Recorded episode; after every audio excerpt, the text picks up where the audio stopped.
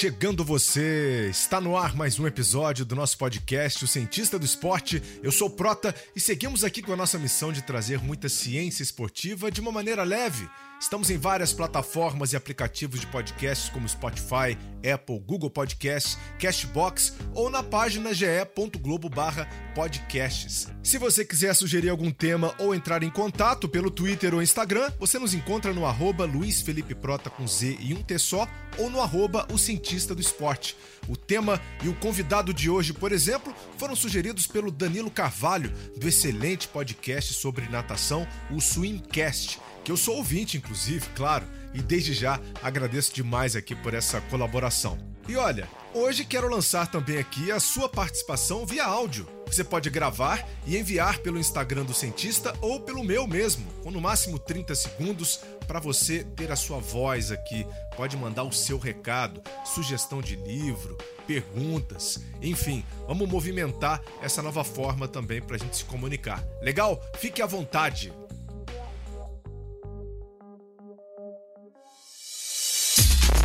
No episódio de hoje vamos falar dos biomarcadores usados no esporte. Você sabe o que são e como podem ser usados? O fisiologista Elvio Afonso, que integra o time Brasil no vôlei de praia, mestre em ciências farmacêuticas e que está para defender o seu doutorado a qualquer momento, traz os detalhes sobre essa forma eficiente de monitorização de atletas no alto rendimento e que pode ser aplicada em várias modalidades esportivas. Da prevenção de lesões à maximização de performance, conheça os marcadores biológicos do esporte a partir de agora.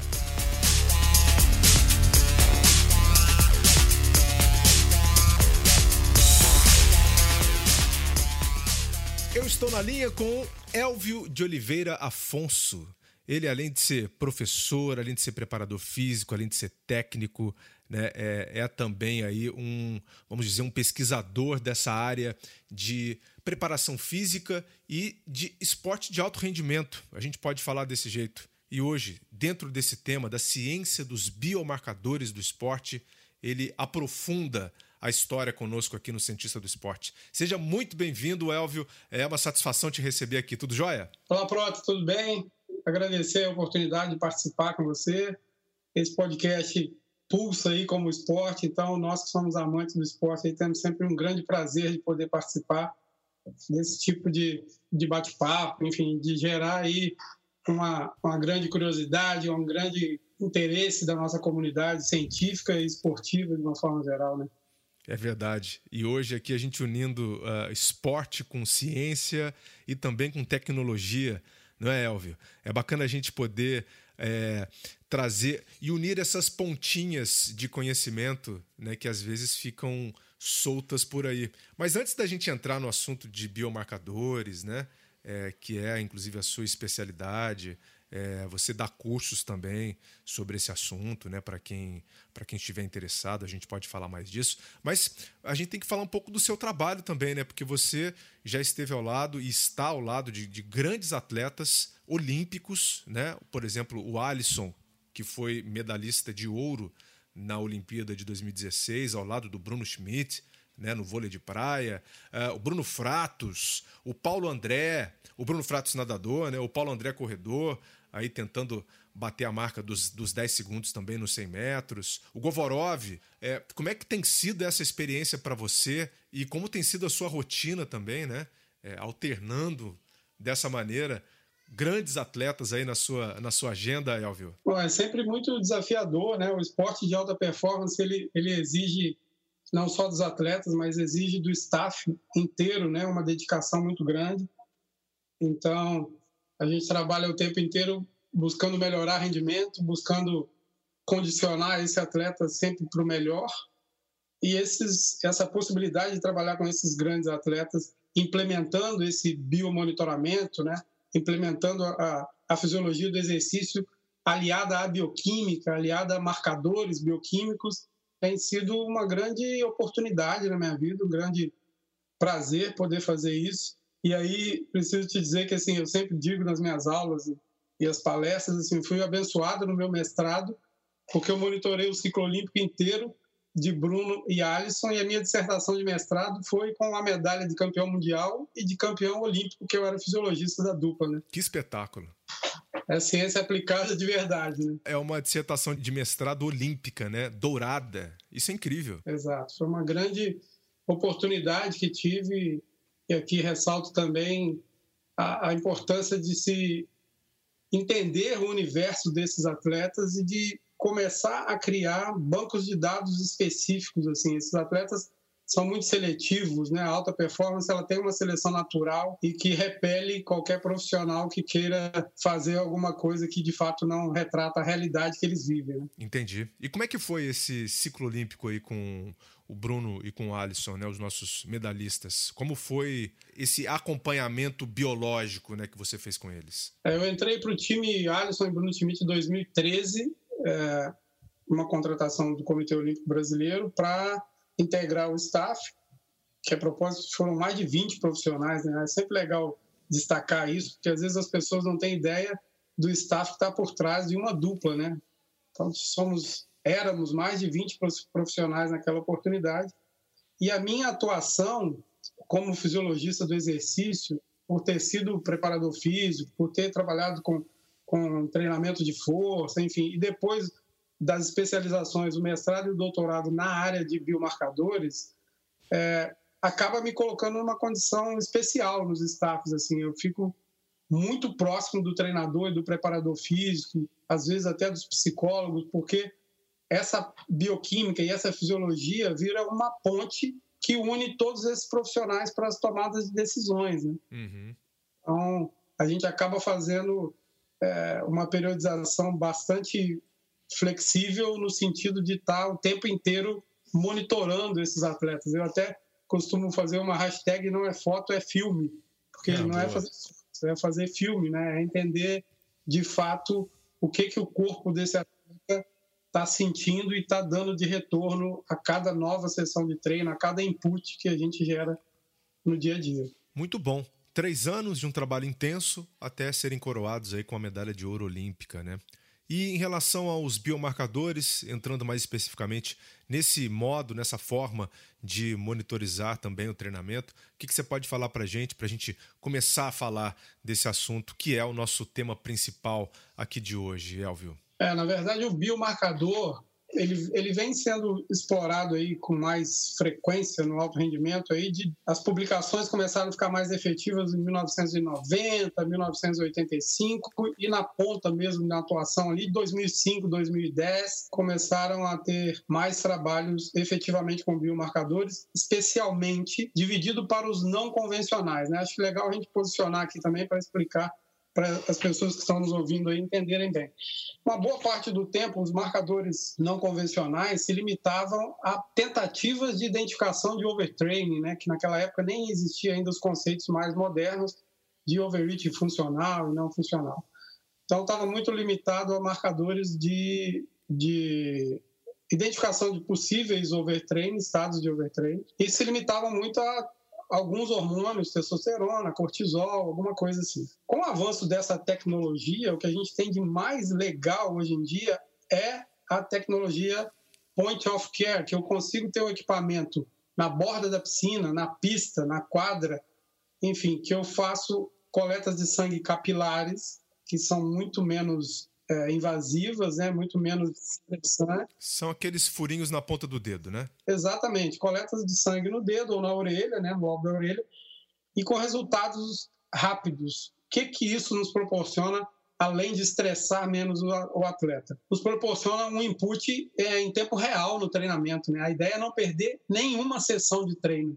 Então, a coleta já gera uma correção naquele exato momento, na medida em que o staff já está integrado na sessão de treino. Então, não tem nada mais de coletar, levar para o laboratório, esperar, ter um, um cenário criado para avaliação. É um cenário de monitoramento mesmo, uhum. que fica um follow-up aí o tempo inteiro. É, e aí, dentro desses marcadores não convencionais, o que a gente destaca que vem num crescente muito grande e que quero falar mais disso aqui com você no, decorrer da nossa conversa, são os marcadores de estresse oxidativo, popularmente conhecidos como radicais livres, né? Uhum. E agora, mais atualmente, é, a gente começa a analisar esses atletas nível de DNA, né? Então a gente olha a fragmentação de DNA DNA livre no plasma para medir os impactos das sessões de treino e corrigir o quanto antes. É meio louco, mas assim, para quem não está muito inteirado sobre isso, a ideia é que a gente descanse o atleta antes do corpo dele reconhecer de verdade que ele está cansado. Muito bom, muito bom. Bem, a gente pode tratar, por exemplo, o lactato como um marcador convencional, né? Eu me lembro que Sim. lá em 98, quando eu treinava no Flamengo, com uma Viael até, ele, ele veio trazendo já um pouco dessa tecnologia, né, de fazer essa medição ali na borda da piscina, do lactato. E aquilo foi uma sensação, né? A gente ali ter que trabalhar ali com aeróbico leve, médio, eh, forte, né? Aquilo é, era muito legal. É, sempre aliando também a frequência cardíaca, né? E hoje você vem falar de DNA, ou seja, 20, 22 anos depois, vem falar de DNA na borda da piscina, na beira ali do campo. Realmente é para é romper os limites, né? Mas até que ponto isso é acessível para os atletas? Até que ponto isso é acessível para as equipes também, Elvio? Então, nesse sentido, que é, a gente vem buscando as pessoas que conseguem acumular essas funções, né? eu me sinto um privilegiado nesse sentido, que eu consigo acumular é, ser um cientista por conta do mestrado e doutorado ali, fazendo pesquisa, uhum. e, e, ser um fisiologista desses atletas. Então, qual é o nosso desafio? O que, que a gente vem buscando? Implementar os exames, os testes mais é, rebuscados que existe, fragmentação de DNA, é, é, o estresse oxidativo, e correlacionar isso com outros marcadores convencionais ah, para que na ponta as pessoas possam usar coisas mais simples, mas que vão retratar realidades similares aos exames mais é, rebuscados aí, os exames mais complexos, entendeu? Entendi, muito legal isso, Elvio. E como é que foi a experiência, então, já no ciclo olímpico com o Bruno e com o Alisson, com a utilização de biomarcadores? Já foi uma força também para vocês aí, não foi?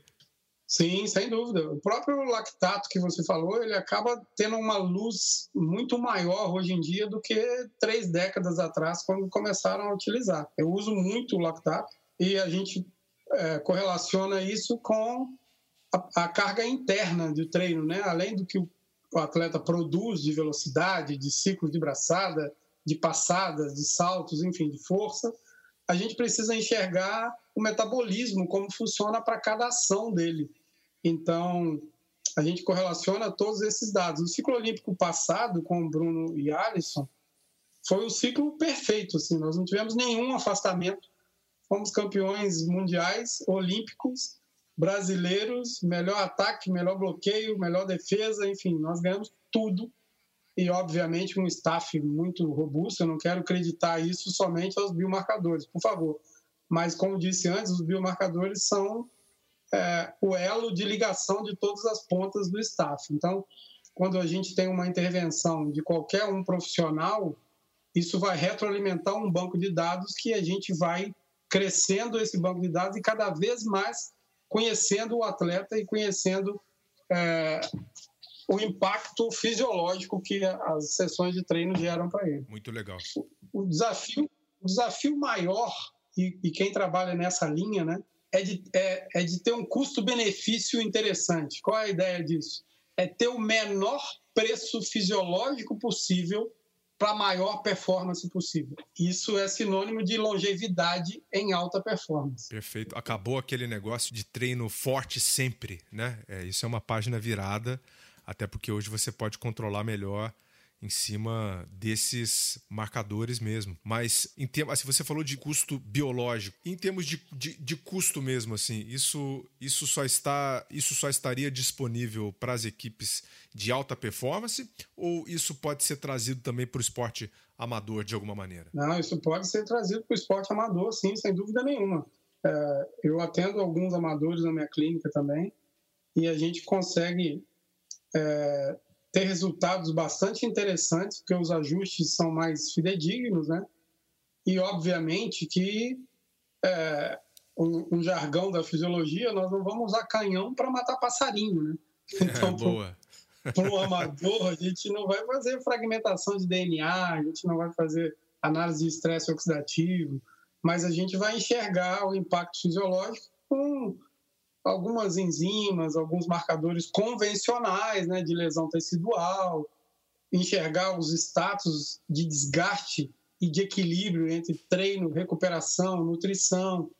Isso, é, alguns, alguns setores, alguns profissionais usam a percepção subjetiva para isso, mas de fato, quando a gente analisa por uma, um, os biomarcadores, o ajuste é muito fino, sabe? A gente consegue minimizar muito o erro da, da periodização e da distribuição das cargas de treino. Então, para o amador, às vezes o impacto é mais relevante do que para o profissional, porque assim, imagina um ajuste para um Bruno Fratos, para ter uma resposta mínima, demanda muito ajuste. Agora, quando está um amador destreinado ou no nível intermediário, um ajuste gera bastante resposta positiva, né? Verdade. Tem, tem que ter sempre um ponto de comparação, né? É, é, o quanto você tem a ganhar ainda, né? A gente falava, eu já trouxe aqui no Cientista do Esporte, o tema de ganhos marginais, né? Quando você vai melhorando em vários aspectos, em vários pontos né, da, da, sua preparação ali, do seu, do seu treinamento, e no final você tem uma soma né, de todos esses pequenos atributos que você conseguiu dar um ganho. Né? Isso aí poderia também entrar ali no final das contas, você dizia, é claro que não foi só em relação aos biomarcadores, né? que uh, não foi somente em relação a isso que a dupla uh, Alisson e Bruno levaram o ouro. Mas é claro, toda a composição é o pacote completo que vocês conseguiram trazer.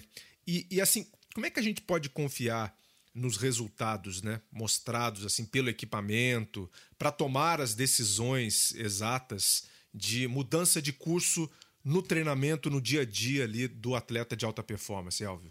Bom, a gente segue duas linhas, né, Prota? Assim, a, a, a, tecnologia que você falou no início da nossa conversa, ela é utilizada de várias formas, né? os acelerômetros, as fotocélulas, as plataformas que medem potência e tudo mais, velocidade, né? E isso a gente não pode negligenciar. Então, a gente sempre vai correlacionar a carga externa, ou seja, que o atleta produziu, com a carga interna. Então, o Paulo André, ou Bruno Fratos, enfim, fez um treino, 10 tiros máximos de tanto, com intervalo de tanto, e a gente tem internamente quanto que isso custou. Então, a gente tem aceleração, tempo de reação, velocidade e tudo mais, e o que que gerou? De lesão tecidual, de processo inflamatório, de desgaste, quantos dias ele demorou para recuperar dessa sessão, tudo isso monitorado pelos biomarcadores. Na medida em que a gente repete esses treinamentos, a gente começa a convergir os dados e enxergar qual é a melhor dose de treinamento para ele, que ele produza a melhor performance e tenha o menor desgaste.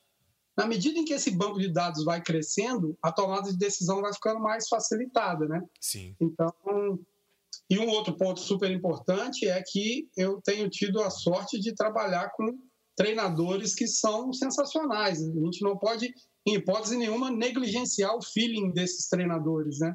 Eles têm muito tempo de rodagem ali. Então, na verdade, esse tipo de controle, de follow-up, de, de, de monitoramento, ele acaba aguçando mais o feeling do treinador e a tomada de decisão vai ficando cada vez mais assertiva, né? Perfeito. Aí é em cima daquele filme que você falou, né? É, se você Exatamente. tem, se você tem um filme ali é, com, com, um tamanho considerável, né, para você observar como seu atleta está se comportando, você pode então potencializar ali a performance é, de acordo com, a, com as cargas de treinamento, né? E é bacana a gente poder enxergar isso nesses atletas, né, que você uh, tem trabalhado também ao lado, né? Bruno Fratos, um dos nadadores mais uh, regulares, certo? Do mundo. Os últimos 10 anos, o que ele consegue fazer, sempre nadando na casa de 21 segundos os 50 metros. É um cara que está batendo na porta ali do pódio olímpico, né? E a gente torce muito para que isso aconteça em 2021. Ele tem que se mostrado um cara longevo, né? Graças, graças também a todos esses pontos em que a equipe dele se apoia, né? Sem dúvida, sem dúvida. E assim, fundamental trabalhar com banco de dados específicos assim. É uma armadilha trabalhar com esse tipo de controle e fazer comparações intergrupos. Comparar por exemplo amadores com profissionais. Comparar velocistas com fundistas. Essas comparações são muito perigosas. Então uhum. é, por exemplo né eu tenho tido a sorte e acho que, que, que vou bem com esses caras porque você vê bem Ovorov, Fratos, o, o, o Paulo André, os portugueses que eu acompanho são velocistas, são, são velocistas. É, verdade. Então, esses sprinters têm características muito particulares, assim, e até aqui é, contar uma história para você bem rápida. O meu trabalho com o Paulo André começou por uma coleta de sangue. Naquela oportunidade, o pai dele havia, o pai dele é o treinador, né? E ele havia participado de uma palestra que eu tinha feito e me pediu para fazer uma, uma coleta lá, para enxergar o menino, falar alguma coisa para ele. Era um garotinho ainda, 13 anos. E, cara, quando eu coletei o lactato desse menino, ele tinha uma, uma explosão de produção de lactato que mostrava uma potência anaeróbica absurda e a gente estava numa pista de terra e ele de tênis. e aí eu falei com o pai assim, ó, cara, vamos junto que nós vamos ser campeão mundial e olímpico. Ele falou, você tá maluco? Eu falei, rapaz, por favor, vamos junto nisso aí, que esse moleque é uma máquina de produzir potência. Que e aí, legal. Porque, por conta justamente desse banco de dados específico. Como eu faço muitas coletas e acompanho esses atletas, eu tenho alguns números na minha cabeça, assim, que, que, que são características particulares desses sprinters, entendeu? te ajuda, te ajuda a identificar, né, atletas Exatamente. com um potencial muito grande, né, de se tornar, claro, a elite mundial, não é isso? Exatamente, porque é, é, um, é um, uma produção muito diferente, entendeu? Assim, é comparar Ferrari com Fusquinha, sabe? Fazendo uma analogia com carro. Boa. A produção de potência é muito grande, é muito diferente. E aí, óbvio que é multifatorial, tem uma série de coisas, mas já começa a ser um indicador para você separar o joio do trigo ali, né? Então, assim, biomarcadores, mesmo você pegando atletas jovens aí, né? 13 anos, você falou do Paulo André, né? Você pegando nadadores aí dessa linha, você já consegue então predizer também as possibilidades desse cara ter um aumento de força, né? Ter um aumento de capacidade aeróbica, comuns com a idade, né? Até porque eles atingem ali o pico que com 24, 23 anos, né? Esses Exato. caras estão voando mesmo, né? Estão na melhor forma física. E eu vou te dar um número aqui, explorar seu lado nadador para você se assustar. Nessa oportunidade que eu fiz uma coleta de sangue dele, ele me deu 25 milimol de lactato, você sabe o que é? Eita, refresca a minha memória aí. Como é que tá isso aí no seu banco de dados? Como é que tá? Eu vou te, eu vou te dar um número aí, pegando você nadando ali. Um nadador mediano, se fizer muito bom, vai me dar aí 12, 10 milimol de lactato. O moleque, o moleque deu um tiro de 100 metros, me deu 25. Eu coletei várias vezes achando que o aparelho estava errado. Olha isso. Ou seja, mostrando que, que a máquina dele, né, estava produzindo aí uma quantidade uh, uh, gigantesca de energia, né? Exatamente. E isso acaba é, ratificando o que eu te falei agora há pouco. Assim, a velocidade que ele atinge em metros por segundo, em quilômetros por hora, é super importante, o ciclo de passada, mas se o metabolismo dele não der suporte para isso, ele não vai ter energia para suportar cargas de treino e fatalmente não vai conseguir performances importantes. Então, quando tem um atleta que é veloz e o metabolismo dele dá suporte para isso, ai, ai, já pode chegar perto e ficar coladinho que vai dar coisa boa. Que bacana. Então, olha só, olha quantos pontos positivos, né? Os biomarcadores eles, eles trazem para gente. Você tem aí também, você pode predizer, né? Você pode ter um, um, uh, um ponto de sustentação dizendo que aquele que aquele atleta ele pode se desenvolver bastante ainda no futuro. Você pode uh, prevenir lesão apontando então os pontos aí de excesso de treino né? Uhum. E a próxima pergunta que eu faço para você é a seguinte: a gente precisa diferenciar também a utilização dos biomarcadores em modalidades esportivas, por exemplo, na, na, na natação, no atletismo, no futebol? Uh, existe uma padronização de acordo com a modalidade? De uma forma geral, a padronização vai estar mais linkada com a periodização. Então, é importante que o profissional que vai trabalhar com esse tipo de controle tem a ideia exatamente de que, que tipo de desgaste para cada momento da periodização você espera. Então, se é um treinamento que está com o objetivo específico, sei lá, de desenvolver potência, eu tenho que saber exatamente quais são os desgastes que estão previstos e qual é o painel de marcadores que eu vou garantir para que ele desenvolva essa potência na melhor forma. Ah, não, é um momento de resistência. Então eu tenho um outro tipo de desgaste e eu tenho um outro painel de biomarcadores. Painel, uma coletânea de marcadores, ok? Você pode dar um exemplo para a gente, por exemplo, o que, que a gente teria de biomarcador, por exemplo, para potência? Então, vamos lá, esse é mais, muito legal. É, se eu tenho um treino de potência, na verdade, eu tenho que garantir que esse atleta vai produzir a maior velocidade, a maior potência possível. Ok, isso é um ponto pacífico. Para que isso aconteça, eu tenho que ter os menores valores de lesão tecidual, de desgaste muscular, de processos inflamatórios e de estresse oxidativo. Porque se eu não tiver garantia que esses níveis estão baixos, as fibras musculares não vão estar aptas a produzir a maior potência possível.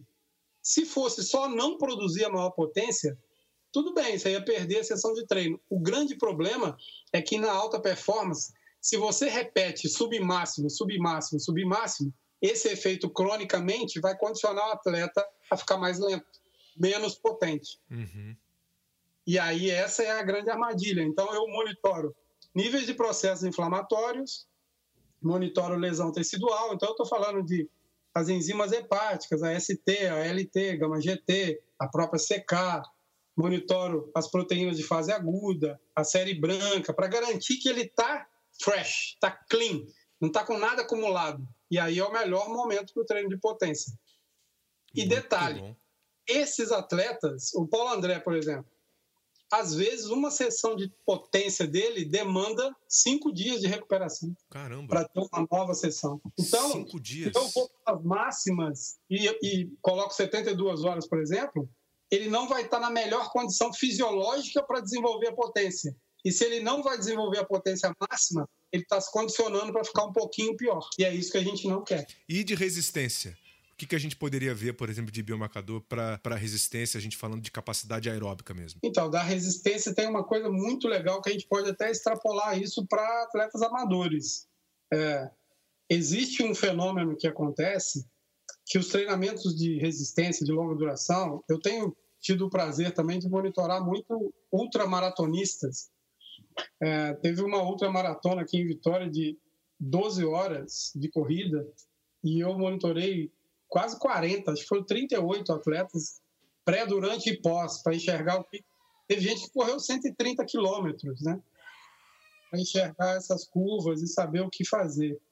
E um fenômeno muito grande, muito comum que acontece é dos treinamentos de resistência e provas de, de resistência gerarem uma perda de ferro sérico normal, que seria recaptado se o estresse oxidativo estivesse baixo. Como isso aumenta muito o estresse oxidativo, o ferro sérico acaba sendo oxidado e não é recaptado. Isso gera uma anemia induzida pelo exercício. Uhum. Essa anemia induzida diminui a potência aeróbica desse atleta. Então, se você não tem controle de um ferro sérico, por exemplo, você pode estar fazendo vários treinos e a potência aeróbica dele ainda está comprometida por uma elevação de estresse oxidativo. Então, olha só que legal, você não precisa medir o estresse oxidativo, você sabendo o que isso pode gerar, você monitora uma outra coisa que é convencional, é mais barata, é mais fácil e garante o seu treinamento com qualidade. Muito bom. É você realmente ter ali o, o controle do atleta, né? Você está tendo as variáveis ali na sua mão, né? E, e aí entra, claro, o expertise dos profissionais envolvidos uh, nessa preparação para saber também é, trabalhar com essas variáveis, né? Porque de Sem nada dúvida. adianta você ter ali um monte de dado, um monte de número na sua mão se você não sabe para onde ir. É muito importante você também é, é, entender as fases do treinamento para você saber o que, que você deve enxergar, né? Porque é um mundo. O atleta e, e, e a sua fisiologia, a sua bioquímica é um mundo. Dependendo, é dependendo do, do, do, ponto que você joga a luz, você vai ter um tipo de resposta. Então você tem Sem que partir da sua pergunta, né, Elvio? Sem dúvida nenhuma. E, e a, a, a, especificidade, né, Prota? É entender sempre em que momento da periodização do treinamento você está, quais são as capacidades biomotoras que você está objetivando trabalhar e, em hipótese nenhuma, fazer algum tipo de comparação com é, publicações ou indicações de doenças, por exemplo. É, hora nenhuma. Isso é uma grande armadilha de, de tentar correlacionar algum efeito agudo de monitoramento por biomarcador com doença, porque é um público muito específico e o impacto fisiológico do treinamento de alta performance, em alguns momentos, ele é mais severo agudamente do que você comparar com um marcador, marcador de doença. Exemplo, nesses ultramaratonistas, os marcadores de, de acidentes cardiovasculares ficam em, em, pessoas que tiveram infarto muito mais baixos do que desses ultramaratonistas quando eu monitoro de forma aguda. Uhum. E isso pode gerar uma confusão se não tiver experiência do staff ali em trabalhar com esses marcadores, entendeu? Então, ter expertise específica com atletas de alta performance é fundamental. Exatamente. Você traz até um ponto que lembra aquela história do paradoxo da inflamação aguda do exercício, né? Uhum como é que o exercício ele pode controlar a inflamação a longo prazo, mas ao mesmo tempo ele induz inflamação, né? É, Exatamente. É, é um ponto que gera dúvida em algumas pessoas. Poxa, mas o exercício ele me inflama, né? Mas ao mesmo tempo dizem que ele controla esse. O biomarcador também ele vem em cima disso, né? O grande desafio é de ter o alvo ali. Eu tenho um objetivo e isso demanda também um conhecimento do staff para definir a periodização do treinamento e as sessões de treinamento de uma forma harmônica, que faça sentido, né? Aquele, aquela velha discussão dos treinamentos concorrentes ou dos treinamentos conflitantes. Porque no mesmo exemplo que eu te dei de um treinamento de potência, se eu tenho um treinamento que gera cinco dias de recuperação e eu antecipo esse treinamento para o terceiro dia, fatalmente eu estou gerando uma concorrência pelo desgaste da sessão anterior e não vou gerar uma adaptação biopositiva de velocidade ou de potência para esse atleta. Da mesma forma, se durante a semana a distribuição das cargas de treino estiver gerando muito desgaste e lá para o final da semana tiver treinos que visam mais produção de potência, de força, que a gente chama de treinos neurais, essa adaptação não vai ser boa. Então, nesse meio do caminho, eu enxergar que esse desgaste está muito grande, vai gerar uma demanda de correção de rota para o staff para ajustar a distribuição. A ideia é perder o mínimo possível, quiçá nenhuma sessão de treino. Ter sempre as melhores sessões de treino possível, alinhada com o objetivo, entende? Não é que sempre é pé no fundo, mas eu tenho objetivos específicos que precisam ser atendidos em cada sessão de treino. Excelente. Você teve uma experiência também com o futebol, né? Com o Rio Branco Atlético Clube, não foi isso? O time capixaba. Sim. É, o que foi no ano de 2018, 2019 que vocês fizeram um, um, trabalho bem legal também de acompanhamento dos atletas. Como é que foi uh, essa experiência, hein, Elvio? Foi muito legal. Assim, a gente, a primeira coisa que a gente muda quando é convidado para um trabalho como esse é de estabelecer uma rotina de reuniões semanais para definir a semana de treino. Óbvio que tem um projeto pré escrito, pré-determinado, pré-estabelecido, mas a cada nova semana a gente tem uma reunião para definir, para ter os inputs a partir do feedback do, da, dessas amostras, dessas coletas de sangue que a gente fez. E aí, nesse episódio, eu consegui monitorar a pré-temporada inteira do Rio Branco. E, assim, é sensacional. Os ajustes ficam muito mais fidedignos, acaba é, aproximando muito o staff, sabe? O preparador físico, o treinador, com o fisioterapeuta. Todo mundo começa a ter mais propriedade para tomada de decisão, elas ficam mais assertivas. E uma coisa que a gente ainda não falou aqui e que é fundamental: você individualiza as cargas de treino. Ótimo. Isso é fundamental, porque quando você utiliza, é, por exemplo, a percepção subjetiva, pode ser que você acabe montando clusters, pacotes ali de atletas, porque eles estão se classificando de uma certa maneira que você acaba enxergando pacotes comuns. Quando você vai para o sangue, para os biomarcadores, raramente você vai ter respostas iguais, porque tem dois grandes é, pilares nisso aí, né? Primeiro, a genética, né? Tem um, um fator super importante e a epigenética, né? O que foi a vida, o lastro fisiológico desse atleta. Então você acaba tendo respostas diferentes para a mesma carga, teoricamente. E aí isso vai, vai gerando ajustes a cada nova sessão de treino. é, é assim, é sensacional. Eu sou suspeito para falar, mas isso é, é lindo. Não, é um espetáculo. E assim, você contando dessa maneira, eu acho que vai clareando muito as ideias aqui para gente. É, a gente passa ainda por um momento pandêmico, né, do novo coronavírus. E isso traz uma questão importante para equipes esportivas sobre como os atletas são acompanhados ao longo do tempo. A gente teve muita gente aí que passou por desse treinamento pesado, né? Ou seja, que não teve como ter acesso a uma pista de corrida, a uma piscina, enfim, uh, teve que ficar mais contido em casa mesmo.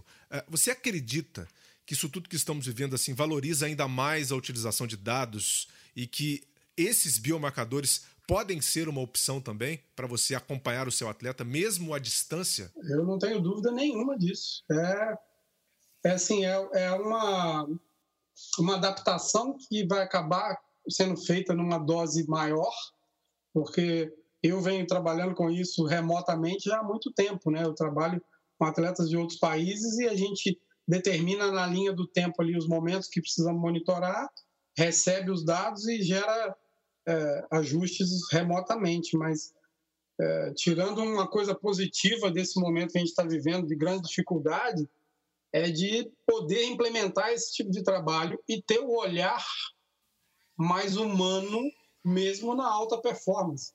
Uhum. Às vezes parece piegas isso que eu estou dizendo, mas assim tem gatilhos mentais que vão gerar valores muito fora da curva de alguns marcadores. Olha isso. E com coisas simples a gente consegue identificar. Porque eu vou te dar um exemplo. É, a nossa sensação de medo, de frustração, de, de pânico, imediatamente gera um gatilho para fuga ou para enfrentamento, ok? Sim. Tudo bem. O que que isso me gera nos biomarcadores? Uma resposta de adrenalina maior, uma resposta adrenal maior, e junto com isso eu venho cortisol e a glicemia que vai ser aumentada. O meu fígado vai ser estimulado a liberar mais glicemia para essa fuga, para eu ter energia. Então, observe, se eu monitoro uma curva glicêmica de um atleta, eu posso estar enxergando um gatilho mental e estar controlando melhor o treino dele. Espetacular. E isso é um impacto, obviamente, que todos nós, em maior ou menor grau, estamos passando nesse momento de pandemia. Os gatilhos mentais estão aí para todo mundo e os atletas não são imunes a isso, né? Muito pelo contrário. Eles são movidos a calendário, a desafios e aí sumiram todos os calendários, sumiram todas as competições. E aí a gente monitora o destreinamento. Por que, que a gente monitora o destreinamento? Para garantir que esse atleta vai conseguir treinar no que ele é capaz naquele dia em função desses gatilhos mentais. E isso é um impacto, obviamente, que todos nós, em maior ou menor grau, estamos passando nesse momento de pandemia. Os gatilhos mentais estão aí para todo mundo e os atletas não são imunes a isso, né? Muito pelo contrário. Eles são movidos a calendário, a desafios e aí sumiram todos os calendários, sumiram todas as competições. E aí a gente monitora o destreinamento. Por que, que a gente monitora o destreinamento? Para garantir que esse atleta vai conseguir treinar no que ele é capaz naquele dia em função desses gatilhos mentais. Muito bom. O Rodrigo Zaca, né, pesquisador brasileiro, né, que hoje mora em Portugal, ele, ele levantou essa bola para a gente aqui também no episódio do destreinamento, né, dessa, dessa importância de você monitorizar o seu atleta, né, de você enxergar o seu atleta mesmo à distância. Você acha que algum trabalho vai sair em cima disso? Agora, a gente está chegando aqui na nossa reta final, é, porque assim, vamos dizer, espaço amostral não falta, né? Nós temos muita gente aí que pode ser pega para participar de pesquisa também, por exemplo, com, com os próprios biomarcadores, Elvio. Ah, sem dúvida, tem muita gente fazendo muita coisa. Você citou aí o pessoal do Portugal. Eu participo de um grupo de pesquisa lá da Universidade do Porto, porque esses atletas que eu acompanho também treinam lá dentro da Universidade do Porto. E a gente tem produzido algumas coisas é, no sentido de identificar o público específico da alta performance a partir de alguns biomarcadores, né, traços de biomarcadores que identificam o outlier ali, o atleta que tem mais potencial para ser campeão mundial. E isso, no sentido da pandemia, da mesma forma, a gente acaba aumentando o nosso painel de, de monitoramento e enxergando traços ali de, de ajustes importantes. Assim, só aproveitando a oportunidade, te dizer que, olha só como é legal, você perguntou, na ponta isso dá para funcionar? Se eu estou controlando uma curva glicêmica de um atleta que tem um gatilho mental instalado naquele momento, eu posso ter uma intervenção do psicólogo startada por mim para controlar de alguma maneira ou ajudar a controlar esse gatilho mental com uma única curva glicêmica, um marcador clássico, barato e fácil acesso para todo mundo. É verdade. Básico, básico, é, é, e o atleta pode ter isso na casa dele, né, sem precisar de grandes investimentos. Muito legal. Olha, a gente passou aqui por vários detalhes aqui nessa conversa. Muito obrigado aqui pela sua aula também. Né? Vamos torcer, vamos torcer para que é, Alisson e Álvaro, para esse próximo ciclo aí também, mandem bem na Olimpíada. Olimpíada agora ah, Tóquio 2021. Bruno Fratos, né? Paulo André, todos os atletas que você tem acompanhado aí também junto ao COB. Sucesso para vocês e o cientista do esporte está aqui de portas abertas, microfone aberto para você, Elvio. Eu agradeço muito a oportunidade de poder falar com você um pouco sobre isso. Assim, eu costumo brincar que isso é a minha Disneylândia. Eu trabalho, mas me divirto profundamente porque eu amo o que eu faço. Então, eu espero que as pessoas curtam aí e fico à disposição para que vocês precisarem. Contem comigo aí, é sempre um grande prazer poder falar da nossa profissão e de uma coisa que a gente ama muito, que é o esporte. Tá certo, sucesso. Que venha mais uma medalha olímpica, ou duas, ou três. Que venham as medalhas olímpicas, Elvio. Um abraço para você. Um abraço, até a próxima.